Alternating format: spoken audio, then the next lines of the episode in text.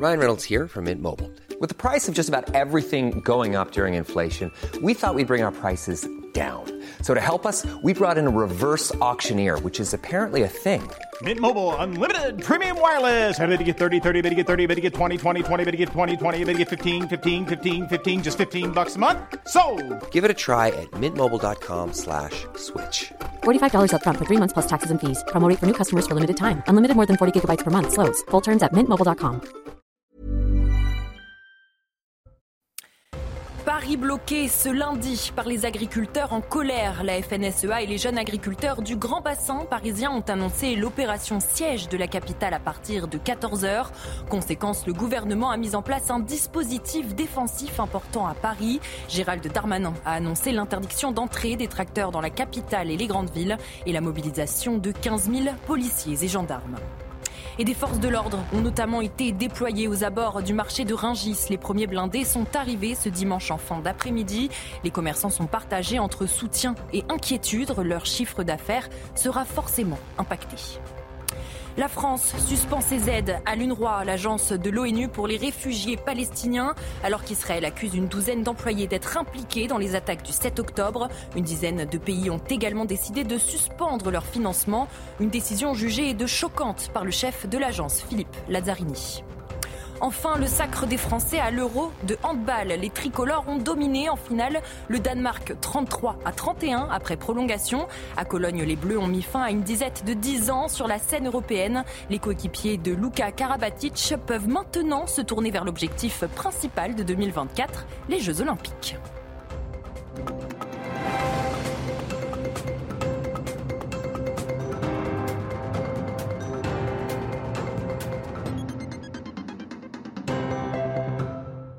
Bonsoir à tous, bienvenue dans votre édition de la nuit à la une de l'actualité. Paris bloqué ce lundi par les agriculteurs en colère. La FNSEA et les jeunes agriculteurs du Grand Bassin parisien ont annoncé l'opération siège de la capitale à partir de 14h. Conséquence, le gouvernement a mis en place un dispositif défensif important à Paris. Alors quels seront les axes concernés par ce blocage et jusqu'à quand? On fait le point avec Jules Bedeau et Corentin Alonso. L'opération a été baptisée siège de la capitale par les organisateurs.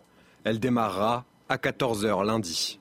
Plusieurs points de blocage dans les deux sens seront mis en place dans un rayon de 30 à 40 km autour de Paris. Selon les informations du Parisien, sept autoroutes seront concernées. La 1, la 4, la 5, la 6, la 12, la 13 et la 15. L'objectif Tenir jusqu'à jeudi au moins, jour de Conseil européen extraordinaire à Bruxelles. Cet agriculteur prépare son trajet depuis Agen. On va passer, on va passer rejoindre nos amis. Eh, on a un peu modifié les itinéraires parce que parce que on a plein de gens qui nous ont appelés. Donc du coup, on va passer par Périgueux, Périgueux, Limoges, Limoges, Orléans et on monte à Paris. Des bus seront affrétés pour qu'un maximum d'agriculteurs puissent se relayer sur les barrages. Du côté de la FNSEA, on appelle à la prudence. Dans la semaine dans laquelle on va rentrer, la semaine de tous les dangers. Et moi, ce que je veux vous dire, c'est que euh, il faut être vigilant. Il y a de la fatigue, il y a de la détermination. Euh, mais ce qui fait euh, notre force à tous, c'est de rester lucide. Le ministre de l'Intérieur, Gérald Darmanin, a demandé la mise en place d'un dispositif défensif important afin d'empêcher tout blocage de la région parisienne, notamment des lieux stratégiques que sont le marché de Ringis et les aéroports d'Orly et de Roissy. Une cellule interministérielle de crise s'est déroulée à Beauvau ce dimanche en fin d'après-midi, consacrée à la colère des agriculteurs et leur souhait de bloquer la capitale. Gérald Darmanin a annoncé l'interdiction d'entrée des tracteurs dans Paris et les grandes villes, 15 000 policiers et gendarmes mobilisés et une circulation extrêmement difficile. Écoutez. Cette position défensive amène à utiliser des moyens très importants. 15 000 policiers et gendarmes sont mobilisés pour pouvoir garantir cela, notamment des unités de force mobile, singulièrement dans la région Île-de-France, sous l'autorité du préfet de police, préfet de zone, mais également, vous l'avez vu, des véhicules blindés de la gendarmerie nationale pour évidemment tenir du fait des tracteurs, chacun l'aura compris, ces points de tension de manière défensive et de manière communiquée pour que personne ne soit surpris, mais aussi des hélicoptères de la gendarmerie nationale qui vont pouvoir regarder et anticiper les mouvements des tracteurs qui convergeraient vers les grandes villes de province ou vers l'île de France.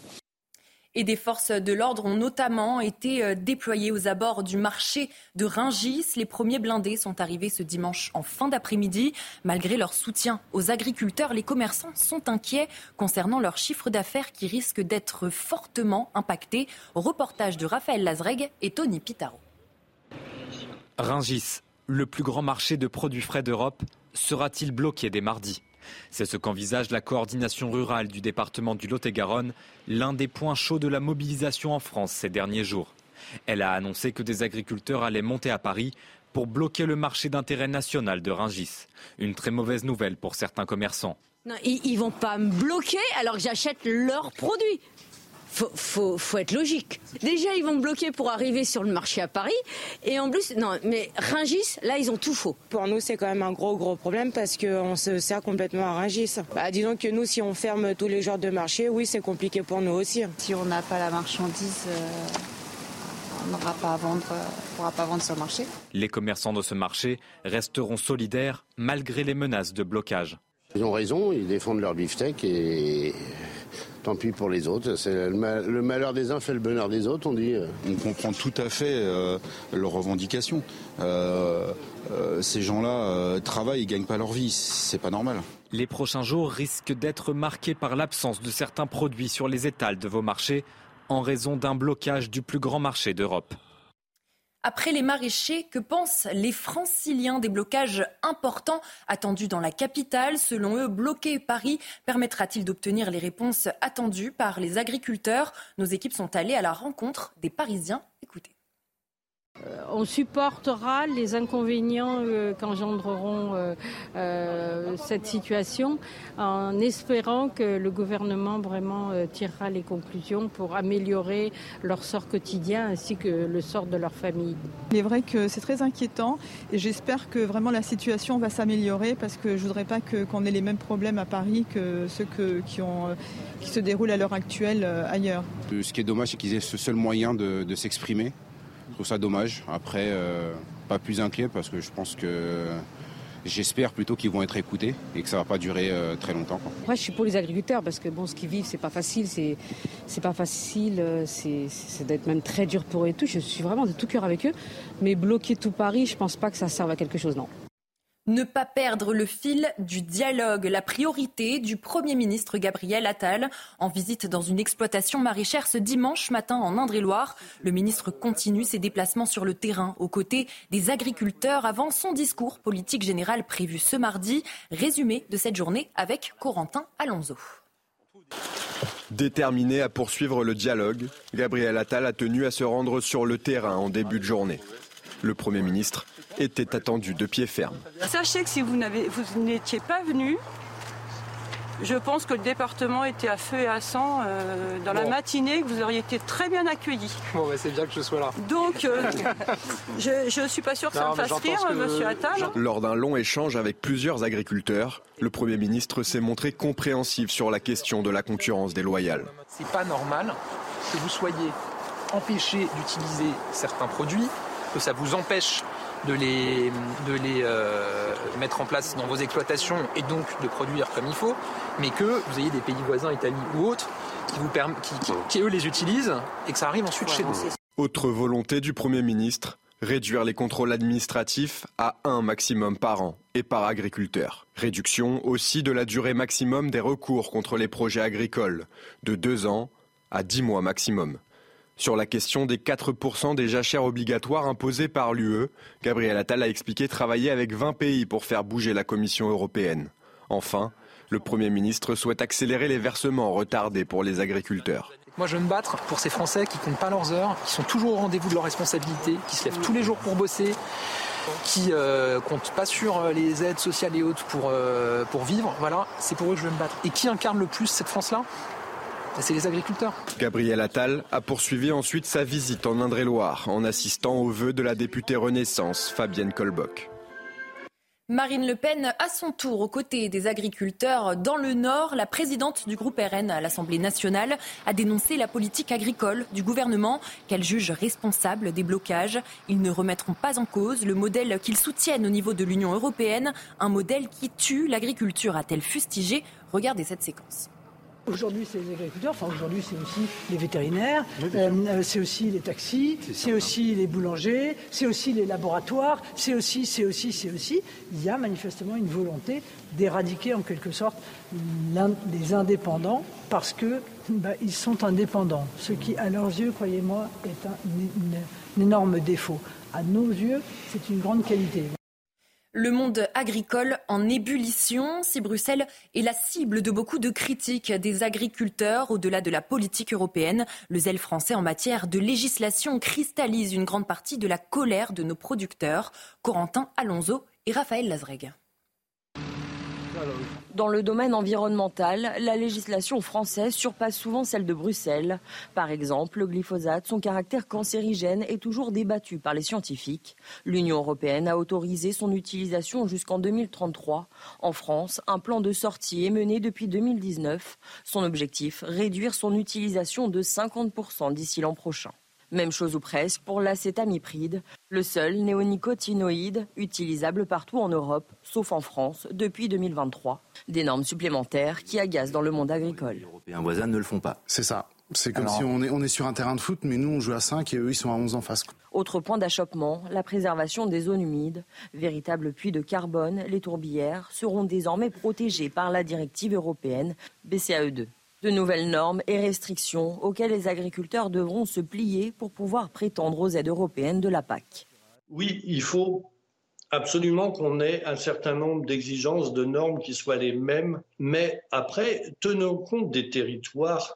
Selon la FNSEA, le gouvernement français envisagerait de définir comme zone humide jusqu'à 30% des surfaces agricoles, là où d'autres pays européens se contenteraient de 3 à 4%. Dans le reste de l'actualité, cette image, la Joconde aspergée de soupe par des militantes écologistes au musée du Louvre à Paris, une action justifiée par leur volonté de promouvoir le droit à une alimentation saine et durable. Le jet de soupe y est présenté comme le coup d'envoi d'une campagne de résistance civile, selon leurs mots. De son côté, la ministre de la Culture, Rachida Dati, a condamné cette action qu'aucune cause ne peut justifier. Elle a adressé tout son soutien aux équipes du musée du Louvre. Angers, indétrônable au classement des villes et villages de France où il fait bon vivre. Le JDD a dévoilé le palmarès de 2024 construit sur près de 200 critères. Succès pour le Pays Basque, Bayonne étalonné par Biarritz et Anglais. Du côté des villages de moins de 2000 habitants, Guétari arrive en tête, suivi de deux communes normandes, Martin-Vaste dans la Manche et Éperon dans le Calvados. Retour à Paris avec euh, les Jeux Olympiques qui approchent à grands pas et la sécurité questionne beaucoup de Français. Risque terroriste, manque de confiance à l'égard du gouvernement. Leurs inquiétudes sont au plus haut selon une dernière étude fiduciale au Doxa pour le Figaro. On fait le point avec ce sujet de Dounien Tangour. La cérémonie d'ouverture au cœur des préoccupations. Selon le dernier baromètre fiducial Odoxa pour le Figaro, il serait 48% à penser qu'il faudrait changer de format contre 50% qui veulent son maintien tout en prenant les mesures de sécurité adéquates. Une inquiétude sécuritaire qui ne cesse de croître. Parmi les risques évoqués, la menace terroriste ou encore les mouvements de foule. Les Français en appellent à plus de maintien de l'ordre. Ils sont 51% à estimer que les 45 000 forces de sécurité prévues pour l'événement ne sont pas suffisantes. Autre point noir, la confiance accordée à l'exécutif. Seuls 32% croient en la capacité du gouvernement à assurer la sécurité, contre 66% qui expriment leur forte défiance. Face à la menace terroriste, nombreux sont les Français qui demandent plus de mesures fortes, comme l'augmentation des effectifs des services de renseignement ou encore l'expulsion des étrangers fichés. Dans l'actualité internationale à présent, trois militaires américains ont été tués et 25 blessés dans une attaque au drone en Jordanie. Le président américain Joe Biden a promis de répondre en pointant des groupes pro-Iran. C'est la première fois que des soldats américains sont tués au Moyen-Orient depuis le début de la guerre entre Israël et le Hamas dans la bande de Gaza. Dans un communiqué, la Maison-Blanche a déclaré Nous allons prendre toutes les mesures nécessaires pour défendre les États-Unis, nos troupes et nos intérêts. Cette attaque, à présent, qui a éclaté en pleine messe dans l'église catholique Santa Maria à Istanbul, en Turquie. Un homme a été tué par balle alors que deux assaillants ont ouvert le feu. Le président turc Recep Tayyip Erdogan a exprimé ses condoléances et assuré que les mesures nécessaires avaient été prises pour arrêter les assaillants. Le pape François a, lui, immédiatement condamné l'attaque et a exprimé depuis Rome sa proximité avec la communauté de cette église. La France suspend ses aides à l'UNRWA, l'agence de l'ONU pour les réfugiés palestiniens, alors qu'Israël accuse une douzaine d'employés d'être impliqués dans les attaques du 7 octobre. Une dizaine de pays ont également décidé de suspendre leurs aides, une décision jugée de choquante par le chef de l'agence, Philippe Lazzarini. Plus d'informations avec notre envoyé spécial en Israël, Jérôme Rampenou. Israël accuse une douzaine d'employés de l'UNVRA, l'Office de secours et travaux des Nations Unies pour les réfugiés palestiniens au Proche-Orient, d'être impliqués dans les attaques du 7 octobre dernier, sans préciser toutefois leur rôle. L'UNVRA gère des camps de réfugiés palestiniens à Gaza, mais aussi au Liban, en Syrie, en Cisjordanie. En Jordanie, 6 millions de personnes sont concernées, 30 000 employés. C'est une agence fondée par l'ONU en 1949. Une dizaine de pays ont déjà suspendu leurs aides, dont la France qui a suspendu ce dimanche aussi ces aides. Il n'y aura plus aucun versement au premier trimestre 2024. En 2023, Paris avait versé 60 millions d'aides à l'UNRWA. Tous attendent le résultat des enquêtes pour reprendre ou non les aides à l'organisme. Le secrétaire général des Nations Unies, Antonio Guterres, s'est engagé à demander des comptes à tout employé des Nations Unies qui serait impliqué dans des actes de terrorisme exhorte vivement les gouvernements qui ont suspendu leurs aides au moins à garantir la continuité des opérations. Depuis le début du conflit contre le Hamas, de très nombreux, soldats de Tzal ont été blessés dans la bande de Gaza. Nos équipes en Israël ont pu rencontrer certains d'entre eux. Ils parlent de leurs blessures, mais aussi de la volonté de poursuivre le combat. Témoignage recueilli à Tel Aviv par Olivier Gangloff et Jérôme Rampenou. Aaron est réserviste. Il a été blessé au combat à Gaza. Il a été touché aux deux jambes et sur le côté par un sniper. Cela fait des mois qu'il est dans cet hôpital. C'est long, je suis ici depuis deux mois et je serai probablement là encore dans deux mois jusqu'à ce que l'os puisse se ressouder dans ma jambe droite. La balle a brisé le tibia et il faut du temps pour que ça rentre dans l'ordre. Pour me remettre sur pied, c'est dans l'ordre des choses, ça va. C'est quoi 4 mois 5 mois pour être complètement rétabli et marcher le reste de ma vie? Il sait que reprendre le combat, ce n'est pas pour tout de suite.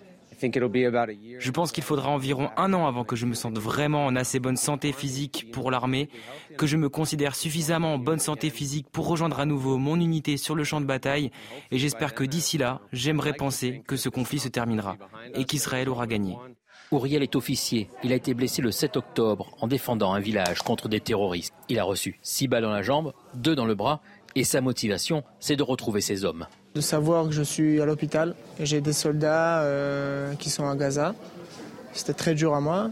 Ça me donne la force de savoir que je vais, je vais retenir. Euh, Chaque jour, des bénévoles viennent apporter du réconfort aux blessés, car il n'y a pas que le physique qu'il faut reconstruire.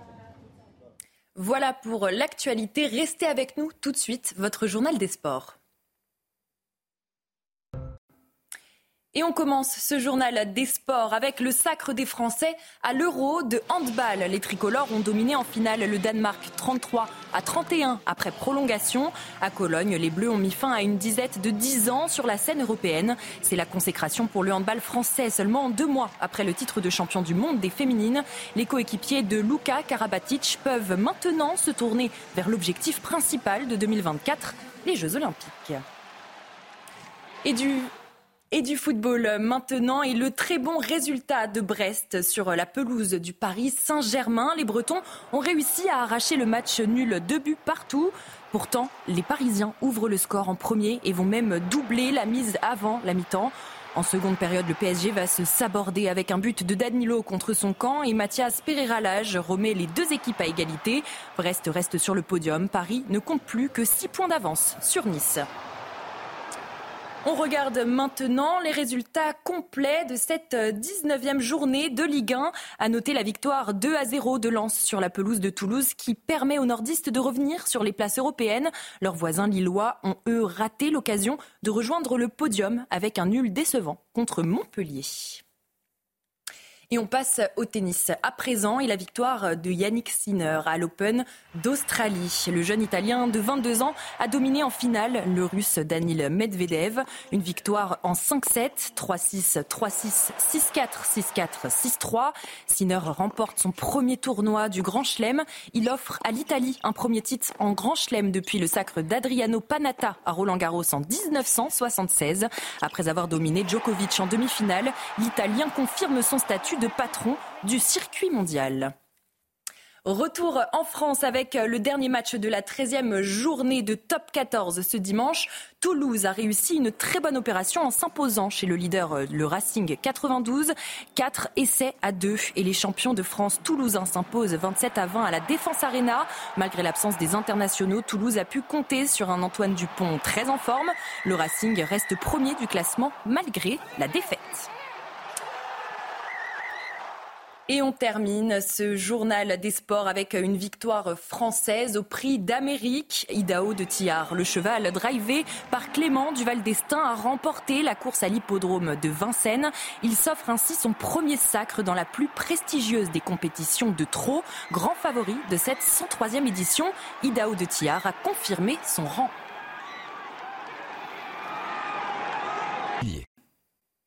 Restez bien avec nous sur CNews. On se retrouve dans un instant pour un prochain journal.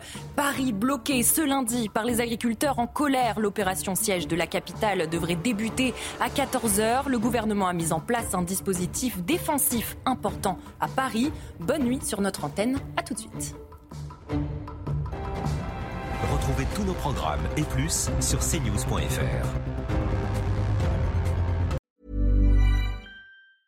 Planning for your next trip? Elevate your travel style with Quince. Quince has all the jet setting essentials you'll want for your next getaway, like European linen, premium luggage options, buttery soft Italian leather bags, and so much more. And it's all priced at 50 to 80% less than similar brands. Plus, Quince only works with factories that use safe and ethical manufacturing practices. Pack your bags with high-quality essentials you'll be wearing for vacations to come with Quince. Go to quince.com slash trip for free shipping and 365-day returns.